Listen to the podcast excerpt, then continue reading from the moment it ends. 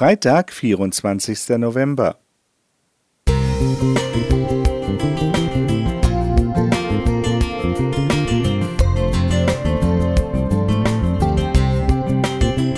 Ein kleiner Lichtblick für den Tag.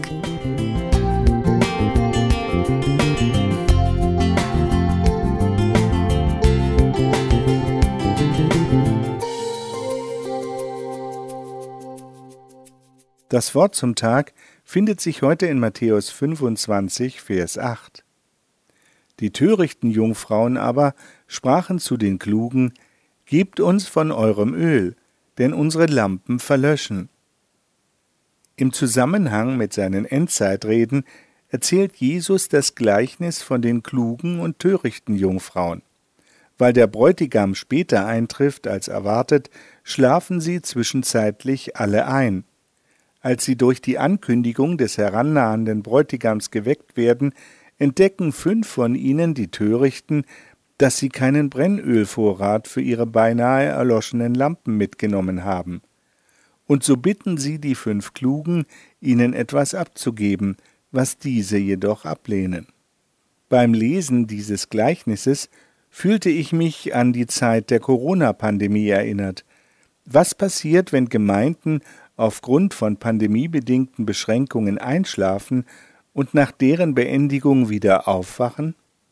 Was ist das Öl und haben sie genug, um weiterhin leuchten zu können? Es hat sich gezeigt, Gemeinden sind nach einem Lockdown eher wieder in Schwung gekommen, wenn ihr Zusammenhalt bereits davor stark war. Wenn sie sich häufig getroffen haben und gemeinsam für die Menschen in ihrer Umgebung aktiv waren, konnten sie an diese Erfahrungen anknüpfen. Dadurch sammelten sie einen Ölvorrat, der ihren Neustart erleichterte.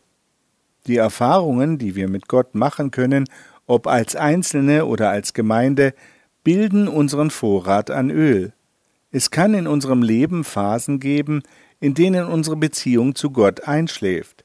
Sei es, dass wir in Lebenskrisen uns allein gelassen fühlen dass wir mit Zweifeln kämpfen, dass wir negative Erlebnisse in der Gemeinde hatten oder der Alltag uns voll und ganz in Beschlag nimmt. Wenn wir einen Vorrat an positiven Erfahrungen besitzen, müssen wir anschließend nicht wieder bei Null anfangen, sondern können auf vorhandenem aufbauen. Von diesem Öl können wir anderen nichts abgeben im klassischen Sinne, sondern ihnen nur davon erzählen. Unsere Ölkanne füllt sich durch Gemeinschaft, durch gelebte Spiritualität und durch Gottvertrauen. Dies stärkt unsere Glaubensgewissheit und schenkt uns innere Ruhe in Christus. Lasst uns offen sein für diese Erfahrungen mit Gott, von denen wir auf Durststrecken zehren können. Thomas Lobitz Musik